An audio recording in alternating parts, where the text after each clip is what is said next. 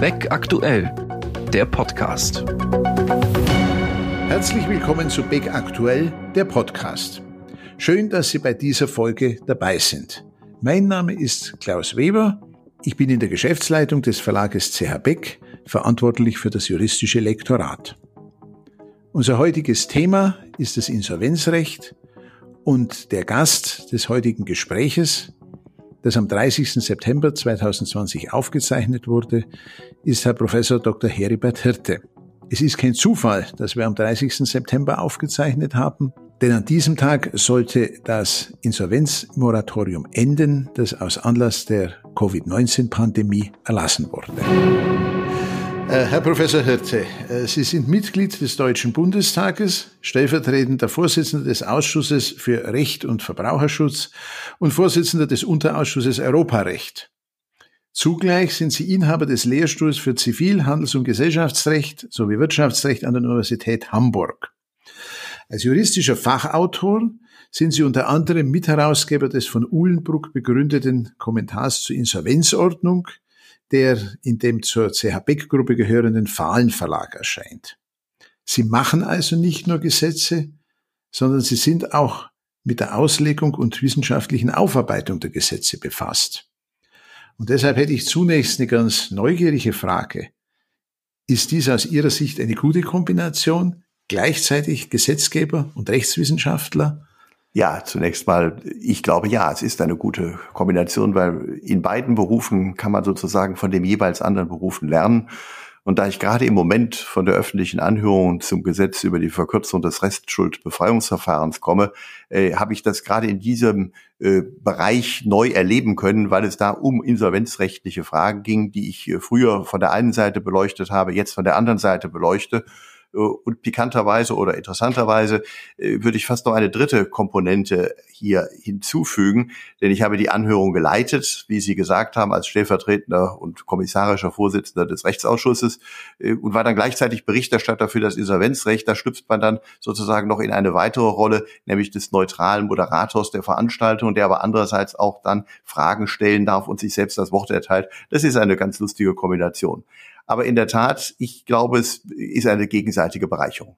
Da schließt sich jetzt eine Frage an, nachdem Sie mir jetzt das Stichwort gegeben haben, Anhörung zur Verkürzung des Restschuldbefreiungsverfahrens. Vielleicht können Sie ganz kurz erklären, um was es da ging. Ja, wir haben ja eine Regelung über die Restschuldbefreiung auch heute schon im geltenden Recht, im geltenden Insolvenzrecht. Und äh, auf der Grundlage der entsprechenden europäischen Richtlinie soll ein, einer der Punkte umgesetzt werden, nämlich die Verkürzung dieser Frist von sechs auf drei Jahren. Und äh, der Punkt, der in der Anhörung gerade eben auch besonders diskutiert wurde, der auch streitig war, ist, dass die Richtlinie diese Verkürzung des Restschuldbefreiungsverfahrens auf drei Jahre vorgibt, aber nur für Unternehmer. Und äh, die Frage ist, ob man das jenseits dessen, was die Richtlinie vorgibt, auch auf Verbraucher erstrecken soll. Das war einer der Diskussionspunkte. Wir werden das äh, in den nächsten Wochen umsetzen. Ein weiterer Bereich, äh, den die Richtlinie vorgibt, nämlich den präventiven Restrukturierungsrahmen.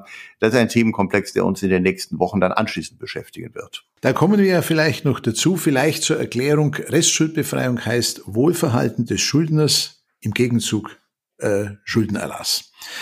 Äh, jetzt äh, zur äh, Situation vielleicht jenseits der Rechtsfragen der Wirtschaft im Allgemeinen. Sie sind ja nicht nur Rechtspolitiker, Sie sind ja auch Politiker.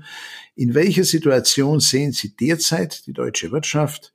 Wo bestehen derzeit aus Ihrer Sicht große Gefahren für das wirtschaftliche Scheitern von Wirtschaftsunternehmen? Also was wir erlebt haben, war natürlich zu Beginn der Pandemie die große Sorge, dass die Wirtschaft insgesamt darunter leiden würde. Das war dann auch die Grundlage, der Anlass für eine ganze Menge gesetzgeberischer Maßnahmen, die wir getätigt haben. Äh, wir haben unverändert die Sorge, dass es äh, solche Rückschläge geben könnte. Aber die aktuellen Wirtschaftszahlen, im Übrigen auch die Kurse an den Aktienmärkten, belegen das in dieser Schärfe nicht. Was wir sehen, ist, dass es bestimmte Bereiche gibt, äh, die besonders betroffen sind, bei denen äh, wir auch auf mittlere Frist nicht sicher wissen, ob sie sich noch einmal erholen können. Und äh, das sind die Bereiche äh, insbesondere mit Veranstaltungen, die mit äh, Kunst und Kultur zu tun haben, äh, aber auch Bereiche, äh, die im Wesentlichen mit Reisen zu tun haben. Da äh, werden wir sehen, wir sehen die Luftfahrtgesellschaften, wir sehen die Hotels und wir sehen letztlich äh, auch die ganze Gaststättenbranche, wo die Sorge besteht, äh, ob sie wieder in den Vorkrisenstand zurückkehren können. Ja, es ist ja so, dass wir immer von Ansteckungsgefahr reden. Wie groß ist denn die Gefahr, dass die Krisenbranchen andere Branchen anstecken als Dominoeffekt, dass äh, Zulieferer dann in Schwierigkeiten bekommen, äh, Arbeitnehmer Schwierigkeiten bekommen, so dass es äh, auch für ganz andere Wirtschaftsteilnehmer schwierig wird? Also diese Gefahr ist natürlich vorhanden, aber wir sehen andererseits auch, wenn wir mal größere Branchen ansehen, das ist die Automobilindustrie, dass Umstrukturierungsprozesse, die schon vorher begonnen haben, durch unter, unter anderem verzögertes Kaufverhalten äh, dann äh, beschleunigt werden können. Äh, und wenn etwa Verbraucher äh, die äh, durch Kurzarbeit betroffen sind, ihren Autokauf zurückstellen, dann ist natürlich die Frage, ob sie in sechs oder zwölf Monaten äh, noch ein klassisches Auto kaufen, ob sie überhaupt ein Auto kaufen oder ob sie ein Auto mit einem alternativen Antrieb, etwa Elektromotor kaufen. Insofern äh, glaube ich, wir werden hier Veränderungen erleben. Wir werden auch, auch äh, gerade was die ganze Kommunikation untereinander angeht, äh, Veränderungen erleben. Wir werden die Frage neu zu erörtern haben, ob nicht äh, Videokonferenzen das physische Treffen ersetzen. Das wird nicht immer so sein. Wir haben ja auch hier unsere Erfahrungen gemacht, etwa dass hybride Veranstaltungen vielleicht nicht ganz so gut sind wie komplette Online- oder komplette physische Veranstaltungen. Aber das führt natürlich, auch wenn es nur Prozentwerte sind, äh, dazu, dass die entsprechenden Veranstaltungsräume und das ganze damit äh, verbundene Geschäft nicht mehr in dem gleichen Maße benötigt wird wie vor der Krise. Und das Gleiche gilt auch auf die gesamte Reisebranche bezogen. Äh, hier werden schon einige sagen, äh, in Deutschland gibt es auch oder in Europa gibt es auch Reiseziele, die eine Alternative darstellen. Und äh, das können wir auch als Staat und wollen wir auch als Staat nicht steuern. Wir könnten es gar nicht steuern, weil wir nicht mehr wissen, ob die entsprechenden Märkte in der gleichen Weise wiederkommen. Also eine gewisse Zurückhaltung auch der Politik. Umgekehrt hat die Politik aber auch relativ rasch auf die Pandemie reagiert. Äh, zunächst kam eine Aussetzung der Insolvenzantragspflicht, ist ja allgemein bekannt. Was hat diese Aussetzung der Insolvenzantragspflicht den Unternehmen gebracht? Sind denn die Probleme gelöst, indem man sie um einige Monate vertagt? Ja, aber muss zunächst mal in Erinnerung rufen, dass die Aussetzung der Insolvenzantragspflicht das erste zivilrechtliche Gesetz überhaupt war, äh, was wir erlassen haben im März. Äh, und ich erinnere mich doch sehr genau, dass schon einige Wochen vorher, als die Krise in China begann, wir im Unterausschuss Europarecht über diese Frage mit dem Vertreter des Justizministeriums äh, erörtert haben, was man machen könnte und das schon da im Raum stand, lange bevor es öffentlich diskutiert wurde, dass man die Regelungen, die wir ja schon einmal bei Oder-Hochwasser und vergleichenden, vergleichbaren Katastrophen, Naturkatastrophen hatten, dass man die entsprechend anwenden könnte. Und ein Satz, den Herr Bornemann für das Justizministerium damals gesagt hat, war besonders wichtig. Äh, und da sehen Sie eben auch den Zusammenhang zwischen, wenn man so will, Politik und Rechtswissenschaft. Der war mir nämlich in dieser Deutlichkeit nicht bewusst, dass äh, diese Aussetzung immer gekoppelt wurde auf Seite der Regierungsebene mit der Möglichkeit auch Geld zu geben, also Zuschüsse zu gewähren. Und diese Zuschussgewährung äh, ist äh, letztlich die Finanz-, die Haushaltsseite und die läuft gleich. Und wenn Sie jetzt fragen, hat es geholfen? Ja, es hat geholfen. Es hat nämlich äh, zunächst mal geholfen, weil die Antragsmöglichkeit, die Zeit für die Antragsmöglichkeit eröffnet wurde und äh, die Zeit für die Antragsmöglichkeit, um entsprechende Hilfen äh, erst einmal in, als Geld zu bekommen. Und äh, da wäre man sonst mit dem Risiko der Straftat bedroht gewesen, Paragraph 15a Insolvenzordnung. Und dieses Risiko wegzunehmen, hat schon zu einer erheblichen Entspannung beigetragen. Umgekehrt gilt auch, in den Fällen, wo solche Anträge nicht gestellt werden konnten oder nicht gestellt werden sollten oder wo dauerhaft keine Perspektive da war, äh, da bleiben die Risiken bestehen. Aber da muss man dann auch sagen, und das ist ein Teil der Diskussion, die wir jetzt führen, das sind dann oft Unternehmen, die auch schon vorher in der Krise waren und die zum Teil dann auch versucht haben, äh, die äh, Krise zu nutzen, um zu sagen, es sei die Krise, die sie äh, letztlich in die jetzige Situation geführt hätte, was dann so aber gar nicht richtig ist. Was muss eigentlich die Geschäftsführung eines Unternehmens beachten, die unter normalen Umständen Insolvenzantrag stellen müsste und die dank der von Ihnen geschaffenen Regelung diesen Antrag nicht stellen muss? Wie kann ein solches Unternehmen weitergeführt werden? Bekommt es überhaupt noch Kredite? Kann es überhaupt noch Verträge schließen, Geschäfte machen? Was muss äh, ein solches Unternehmen in dieser Schwebephase, in dieser Zwischenphase beachten? Ja, letztlich geht es auch hier darum, ob, wenn man die Krise wegdenken würde, also sozusagen äh, neutralisiert, ob dann das Unternehmen fortführungsfähig wäre. Wir brauchen also eine Art krisenkorrigierter Fortführungsprognose. Äh, die entsprechende Dokumentation voraussetzt. Und das sind dann eben auch genau die Unternehmen, die möglicherweise rausfallen. Wer diese Dokumentation vorher nicht gemacht hat, wer seine Zahlen nicht kannte, der kann auch von der Regelung nicht profitieren. Und trotzdem wird er möglicherweise von der jedenfalls äh, Aussetzung der Insolvenzantragspflicht äh, profitieren, weil wir eine Vermutungsregelung geschaffen haben, dass die Insolvenzlage jetzt jedenfalls bis zum 30. September auf die Krise zurückzuführen ist. Das hat auch damit zu tun, dass wir äh, die äh, streitigen Diskussionen, die potenziell streitigen Diskussionen äh, erstmal auch aus der äh, Beratungspraxis und aus den Gerichten herausnehmen wollen. Die Aussetzung der Insolvenzantragsfrist war ja zunächst bis 30. September 2020 begrenzt, also eigentlich bis heute. Der Bundestag hat nun am 17. September 2020 einen Gesetzesentwurf angenommen in einer vom Rechtsausschuss etwas modifizierten Fassung und die Insolvenzantragspflicht äh, für die Fälle der Überschuldung äh, für den Zeitraum vom 1. Oktober bis 31. Dezember weiterhin ausgesetzt. Das heißt also, in den Fällen der Überschuldung äh, gilt jetzt nicht als Enddatum der 30. September, sondern gilt als Enddatum der 31. Dezember. Was waren die Motive dafür? Die waren vielschichtig. Zunächst einmal, was die Verlängerung angeht, war es äh, die äh, Situation, die wir haben, dass wir noch nicht durch die Krise durch sind.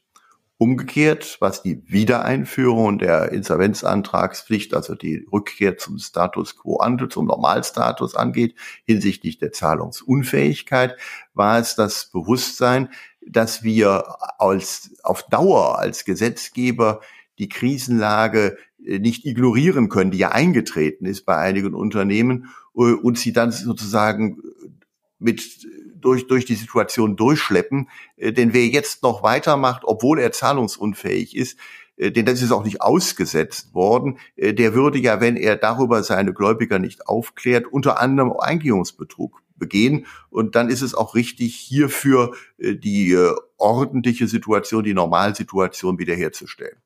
Was aber bei dieser, sagen wir mal, Spaltung herauskommt, ist auch ein, sage ich mal, neues Verständnis äh, insgesamt bezüglich der Antragsgründe, Insolvenzantrag zu stellen. Und äh, das ist vielen nicht so bewusst gewesen. Wir hatten das äh, schon in der letzten Legislaturperiode als einen Diskussionspunkt. Bei der ESUG-Evaluation spielt es eine Rolle. Und wir haben auch in den Koalitionsvertrag lange vor Corona reingeschrieben, dass wir die Insolvenzantragsgründe im Lichte der Fälle wie Naturkatastrophen, wir wussten es damals noch gar nicht, dass so etwas kommen würde, dass wir die evaluieren wollen. Und da stand vor allen Dingen und steht vor allen Dingen der Insolvenzantragsgrund der Überschuldung auf dem Prüfstand. Und ich habe deshalb mehrfach gesagt, dass wir äh, dass das, was wir jetzt äh, zunächst einmal auch gesetzlich verankert haben bis zum 31. Dezember, dass das in gewisser Weise die Vorwegnahme dieser Prüfung für bestimmte äh, Teilbereiche ist. Und das Gesetz äh, in Umsetzung des präventiven Restrukturierungsrahmens gibt ja jetzt auch neue Antworten darauf, über die wir dann noch zu reden haben werden, für den Zeitraum ab 1., möglicherweise ab 1. Januar. Der Verlängerungsbeschluss, also die Insolvenzantragsfrist in den Fällen der Überschuldung bis zum 31. Dezember auszusetzen, äh, wurde ja vom Bundestag in einer Fassung angenommen, äh, in der der Rechtsausschuss bereits Änderungen angebracht hat. Der Rechtsausschuss hat also in den Beratungen äh, der Maßnahme seinen Stempel aufgedrückt. An welchen Stellschrauben haben Sie da noch gedreht? Ja, man muss, und äh, weil Sie eingangs so schön fragten, was sind die Erfahrungen des Politikers äh, mit der Wissenschaft und des Wissenschaftlers mit der Politik, vielleicht zunächst einmal sagen, wie überhaupt solche Änderungen in den Rechtsausschuss gelangen. Hier handelt es sich um einen Entwurf, den die Fraktionen eingebracht haben. Aber die Fraktionen bringen diese Entwürfe, das steht in der Geschäftsordnung der Bundesregierung drin, in der Regel so ein, dass sie die Bundesregierung auch in einem solchen Fall um eine Formulierungshilfe bitten. Diese Formulierungshilfe, das wissen viele nicht, wird dann auf der Ebene der gesamten Bundesregierung abgestimmt. So war es auch hier. Und was wir dann gesehen haben, waren, dass einige Teilfragen nicht äh, präzise genug in der Formulierungshilfe der Bundesregierung drin waren. Und dann haben wir erneut zurückgefragt, ob wir das noch etwas ändern sollten. Und es gab Konsens dafür, dies zu ändern. Äh, die Punkte, die äh, noch einmal ein bisschen präziser gefasst worden sind, betrafen die Frage, wie KfW-Darlehen äh, etwa zu behandeln sind und die Frage, wie wir mit der Insolvenz von nicht antragspflichtigen Personen umgehen weil die Regelungen des Covid-Sack, das ist das Gesetz, was das aussetzt, einerseits die Aussetzung anordnet, andererseits aber auch Privilegierungen äh, im Bereich des Anfechtungsrechts regelt, die äh, von der Aussetzung eigentlich gar nicht betroffen waren. Und, und das war sprachlich nicht ganz klar. Hier haben wir dann eine Klarstellung noch in den letzten, wenn man so will, Stunden äh, vor der Beschlussfassung, in der letzten Nacht eigentlich vor der äh, Beschlussfassung des Rechtsausschusses vorgenommen, wo wir dann Konsens darüber erreicht haben. Und wir haben auch noch über andere Punkte nachgedacht und auch, äh, wenn Sie sozusagen sehen wollen, wie das dann äh, geschieht, wir haben diskutiert über die Frage, ob wir die Anfechtung äh, zu Lasten von Sozialversicherungsträgern und potenziell auch des Fiskus, ob wir da noch Klarstellungsbedarf sehen, das haben wir diskutiert.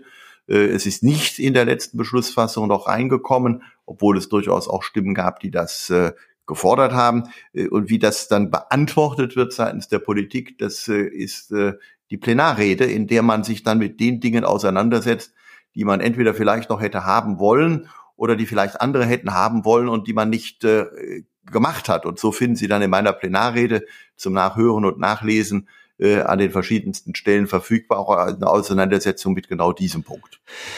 Gut, äh, Sie haben jetzt ja schon etwas einen Blick hinter die Kulissen erlaubt. Äh, jetzt liegt ja ein neuer Referentenentwurf des Bundesjustizministeriums vor, der sich noch nicht im förmlichen Gesetzgebungsverfahren befindet, äh, nämlich der Entwurf eines Gesetzes zur Fortentwicklung des Sanierungs- und Insolvenzrechts. Äh, wie ist das eigentlich, wenn das verantwortliche Ministerium einen solchen Referentenentwurf auf den Weg bringt? Gibt es da schon vorher Kontakte mit dem zuständigen Ausschuss, vor allem mit Experten im zuständigen Ausschuss, zumal ja Sie jetzt nicht nur stellvertretender Ausschussvorsitzender sind, sondern auch ausgewiesene Insolvenzrechtler. In der Tat, die gibt es und ich würde fast sagen, das ist für mich äh, als Wissenschaftler die interessanteste Erfahrung, äh, erlebt zu haben und erleben zu können, in welcher äh, durchaus manchmal etwas diffusen Form und manchmal auch äh, rechtlich verbindlichen Form hier Einwirkungsmöglichkeiten bestehen. Und ich möchte einfach mal einige Jahre zurückgehen, äh, weil das aus meiner Sicht der wichtigste Schritt war, den ich getan habe, gemeinsam mit meiner Fraktion, nämlich als es um die Richtliniensetzung auf europäischer Ebene ging. Äh, wir haben dann und nehmen als Juristen oft wahr, das kommt dann aus der EU und vielen ist gar nicht klar, dass das, was in der EU beschlossen und beraten wird, in vielfältiger Weise vorher auch von den nationalen Regierungen mit beeinflusst wurde. Und der formale Weg der Mitbeeinflussung ist die Mitbeeinflussung über den Ministerrat. Und im Ministerrat vertreten ist dann für Deutschland in diesen Fällen das Bundesjustizministerium, Bundesministerium der Justiz und für Verbraucherschutz. Und demgegenüber können wir als Parlament schon unsere Wünsche äußern. Das haben wir damals vor einigen Jahren getan, indem wir zwar nicht als Parlamentsbeschluss, aber als Fraktion gesagt haben, was wir meinen, was in der Richtlinie verabredet werden sollte und in welche Richtung die Bundesrepublik Deutschland auf der Ebene des Ministerrats verhandeln sollte. Da habe ich damals als Berichterstatter äh, mit dran gearbeitet. Sie können das nachlesen, auch die entsprechende äh, Überlegungen, die wir damals beschlossen haben. Und das Justizministerium hat in den meisten Punkten äh, das auch erreicht, was wir damals als Fraktion formuliert hatten. Das ist dann in der Richtlinie gekommen. Die Richtlinie kam zu uns. Und natürlich ist die Richtlinienumsetzung, das äh, ist der Normalfall, äh, in einem Koalitionsvertrag verabredet. Das ist der zweite Schritt. Im Koalitionsvertrag haben Sie die Möglichkeit äh, mitzuwirken. Da wirken Sie sozusagen als Politiker mit und die Fachkollegen werden äh, hinzugezogen, wenn es um den Koalitionsvertrag geht. Und da stehen dann einige Punkte schon auch drin, was man machen will. Hier war es dann schon im letzten und vorletzten Koalitionsvertrag, dass die entsprechenden Rahmenbedingungen da drin standen. Auf dieser Grundlage arbeitet dann die Bundesregierung. Da sind sie formal als Parlament draußen. Und immer als sozusagen lustige Anekdote. Es ist nicht so, als ob wir äh, ständig mit den Mitarbeitern der Bundesregierung telefonieren könnten und äh, sogar dürften, äh, denn die Bundesregierung wird uns gegenüber im Übrigen zu Recht einheitlich tätig. Das heißt, wenn ich jetzt äh, den zuständigen Referatsleiter anrufen würde, dann würde er sagen, bitte pass auf dem amtlichen Weg und der geht dann über das Parlamentsreferat. Das ist normal. Hier ist es aber dann natürlich auf der anderen Seite so, wenn ein Referentenentwurf im BMJV erarbeitet wird, äh, dann bedarf nach der Geschäftsordnung der Bundesregierung diese, die Freigabe dieses Referentenentwurfs äh, und also die Freigabe in die öffentliche Anhörung hinein äh, der Zustimmung der anderen mitbeteiligten Ressorts. Das ist dann das Innenministerium, das Finanzministerium, das Arbeitsministerium und selbstverständlich gibt es da auch die Rückfrage bei der Fraktion, äh, ob denn das alles so in Ordnung ist und äh, den nächsten Schritt überhaupt einmal äh, zu gehen. Da wird äh, auf den verschiedensten Wegen gefragt, ob das so richtig, äh, ob das in die richtige Richtung geht. Das ist aber dann eher informell und äh, deckt sich dann äh, oder komplementiert den Schritt, den man vorher schon getan hat, gerade hier, indem wir ja unseren politischen Willen schon einmal vorher formuliert haben. Und äh, der nächste Schritt wird jetzt sein, dass es einen Regierungsentwurf gibt. Und da gibt es natürlich schon Möglichkeiten, sich zu positionieren. Äh, und zwar auch wiederum jenseits der äh, formalen rechtlichen Möglichkeiten, etwa, dass wir Positionspapiere verabschieden. Und wenn wir jetzt als äh, Fraktion etwa ein Positionspapier machen oder gemeinsam mit der SPD das äh, mit unserem Koalitionspartner machen würden, da wäre natürlich die Bundesregierung dumm, äh, das nicht so zu machen, wie es zu erwarten ist. Wenn es einer der Koalitionspartner macht, dann weiß sie, dass sie es zwar vielleicht nicht beachten muss, aber dass es auf diesem Punkt dann anschließend zu Diskussionen kommen wird. Wir haben jetzt auf jeden Fall gelernt, äh, Herr Professor Hirte, dass das Gesetzgebungsverfahren lange vor dem Gesetzgebungsverfahren beginnt und äh, dass manches bereits an Gedanken einfließt äh, von auch parlamentarischer Seite, bevor es ganz offiziell im Parlament liegt. Äh, jetzt zu dem neuen Entwurf. Kernstück äh, dieses äh, Entwurfes äh, ist ja ein völlig neues Gesetz, ein völlig neues Stammgesetz, also nicht die Änderung eines bestehenden Gesetzes, nämlich das Unternehmensstabilisierungs- und Restrukturierungsgesetz, STARUG abgekürzt, das gibt dieses Gesetz der Geschäftsführung eines Unternehmens ja die Möglichkeit, selbst zulasten seiner Gläubiger eine Reduktion der Verbindlichkeiten des Unternehmens herbeizuführen. Natürlich unter ganz bestimmten Voraussetzungen, mit der Zustimmung auch einer Mehrheit äh, der Gläubiger. Äh, aber äh, wie ist denn rechtsdogmatisch dieses Gesetz einzuordnen? Halten Sie es eigentlich für richtig, dass mit Mehrheitsbeschluss wenn auch mit Dreiviertelmehrheit Gläubiger um ihre Forderungen gebracht werden können?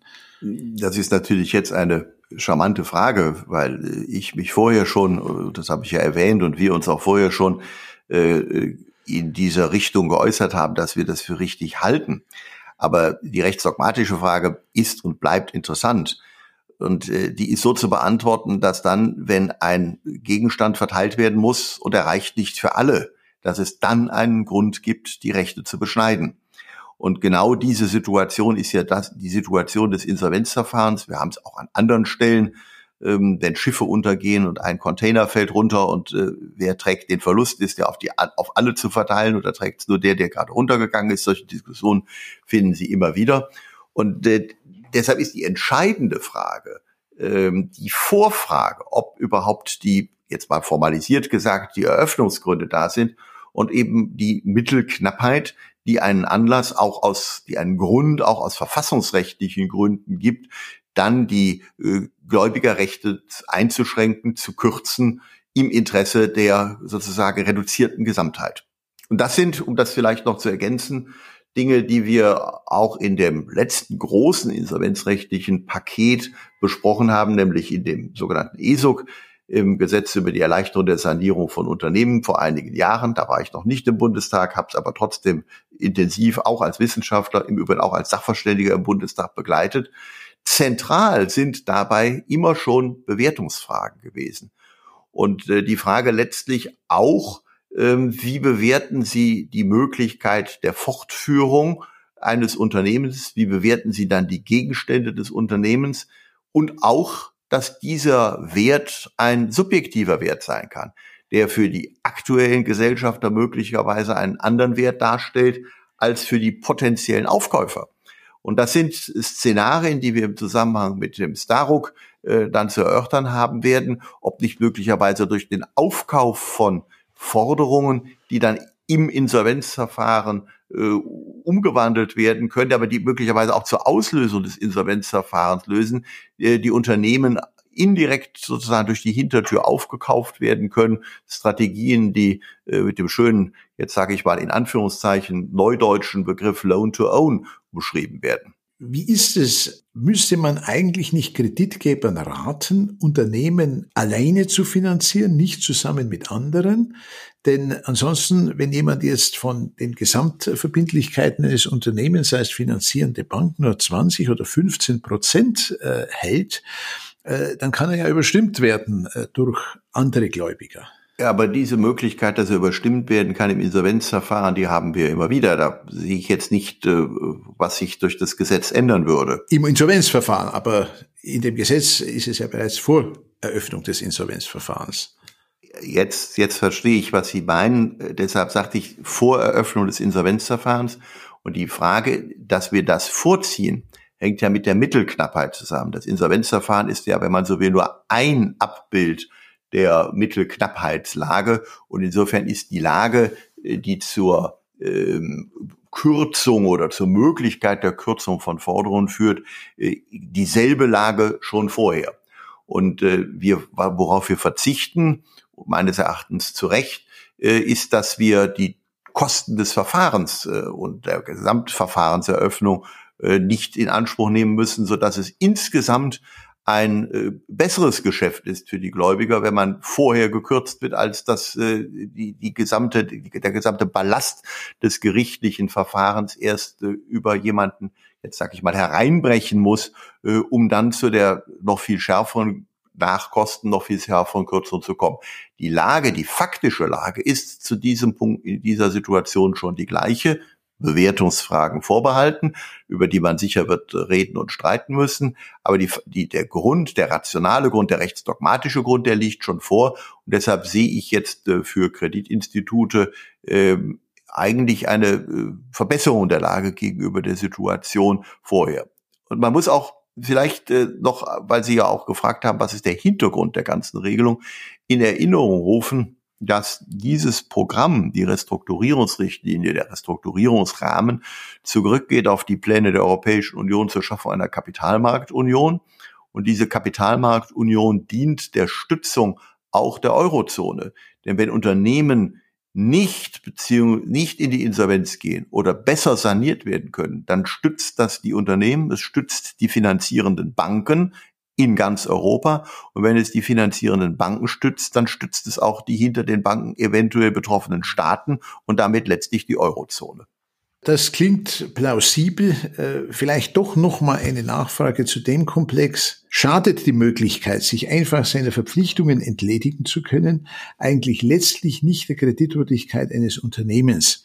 Das gilt jetzt sowohl hier fürs Staruk, gilt aber natürlich auch für das ganz am Anfang unseres Gespräches zitierte Restschuldbefreiungsverfahren, das also eine bestehende Verbindlichkeit sich zulassen des Gläubigers dann entweder teilweise oder ganz in Luft auflöst. Naja, Sie sagen, ob man sich einfach seiner Verbindlichkeiten entledigen kann. Einfach ist das nicht. Und äh, da ich ja gerade sagte, dass ich aus der Anhörung zum, zur Neuordnung des Restschuldbefreiungsverfahrens komme, äh, es gab keinen Sachverständigen, der gesagt hat, dass das Menschen freiwillig äh, machen und dass sie es sich dabei einfach machen. Äh, der Normalfall ist, dass man seine Schulden bezahlen will. Und äh, von einem Sachverständigen wurde dann auch der Hinweis darauf gegeben, dass es natürlich auch Kreditgeber gäbe, wohlgemerkt Kreditgeber gäbe in etwas äh, obskuren Bereichen, die ohne Prüfung Kredite ausreichen. Das ist andererseits auch nicht gewollt. Und insofern wird die Frage der Prüfungspflichten hier äh, weiter eine Rolle spielen. Sie spielt auch heute schon eine Rolle. Aber es wird auch eine weitere Verlagerung stattfinden und das ist sicher gewollt äh, in Richtung Eigenkapitalgeber. Und da ist es in Deutschland nun so, dass wir äh, auch aus steuerlichen Gründen Fremdkapital ist gegenüber Eigenkapital bevorzugt. Äh, steuerlich, äh, dass wir, was die Eigenkapitalfinanzierung angeht, schlechter dastehen als anderswo. Und wenn das einer der Nebeneffekte ist, dann ist das sicherlich auch äh, positiv, weil Eigenkapitalgeber von vornherein wissen, dass sie Risiko mittragen. Ich hätte jetzt noch eine ganz neugierige Frage am Rande. Bei der Lektüre des Staruk ist mir aufgefallen, das Gesetz ist komplett gegendert.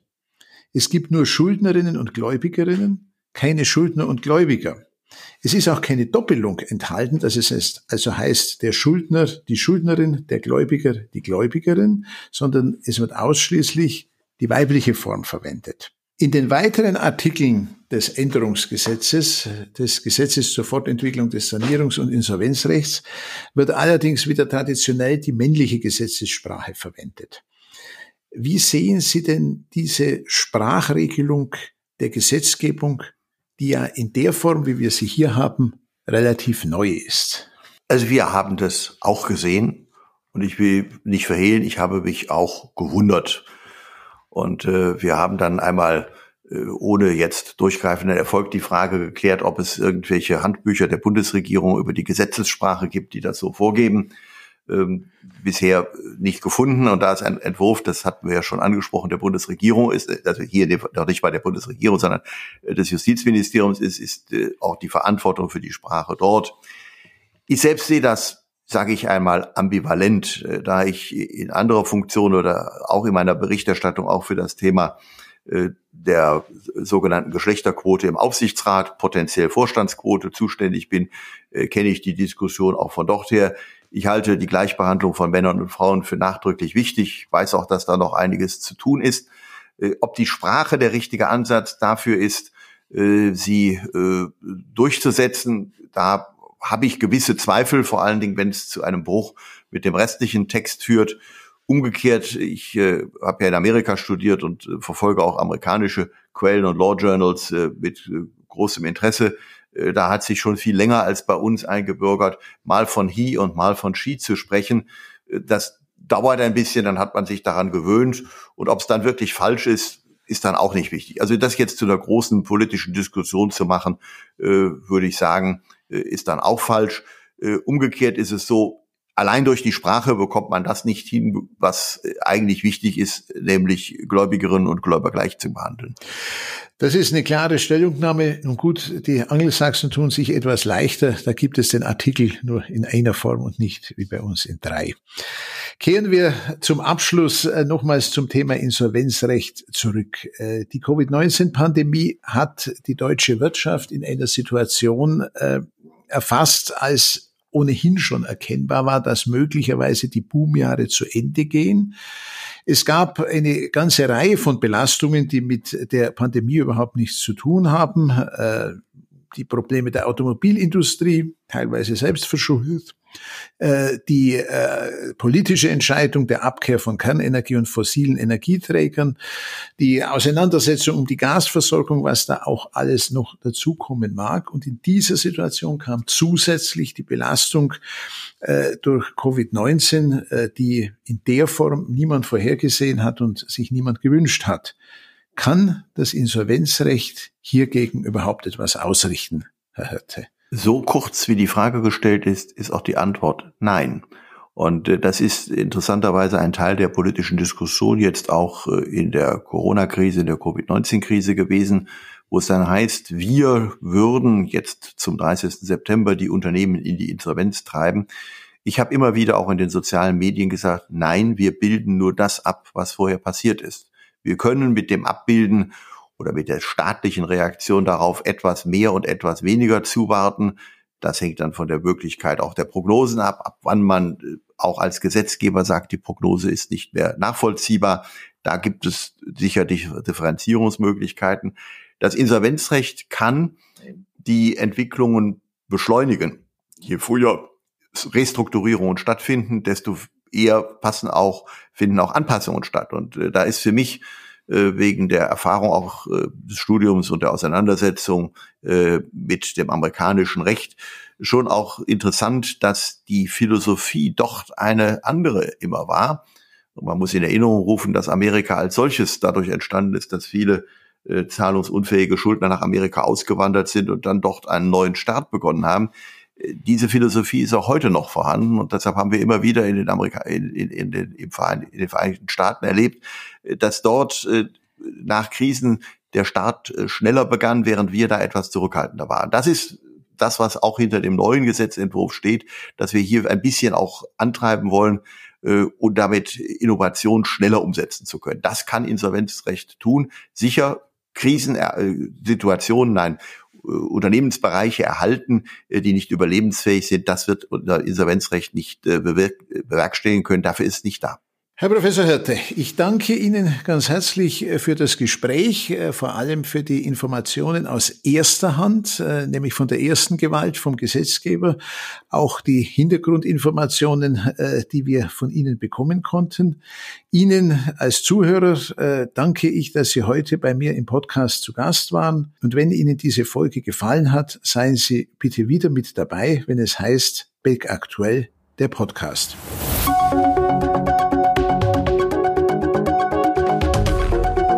Das war Beck aktuell, der Podcast.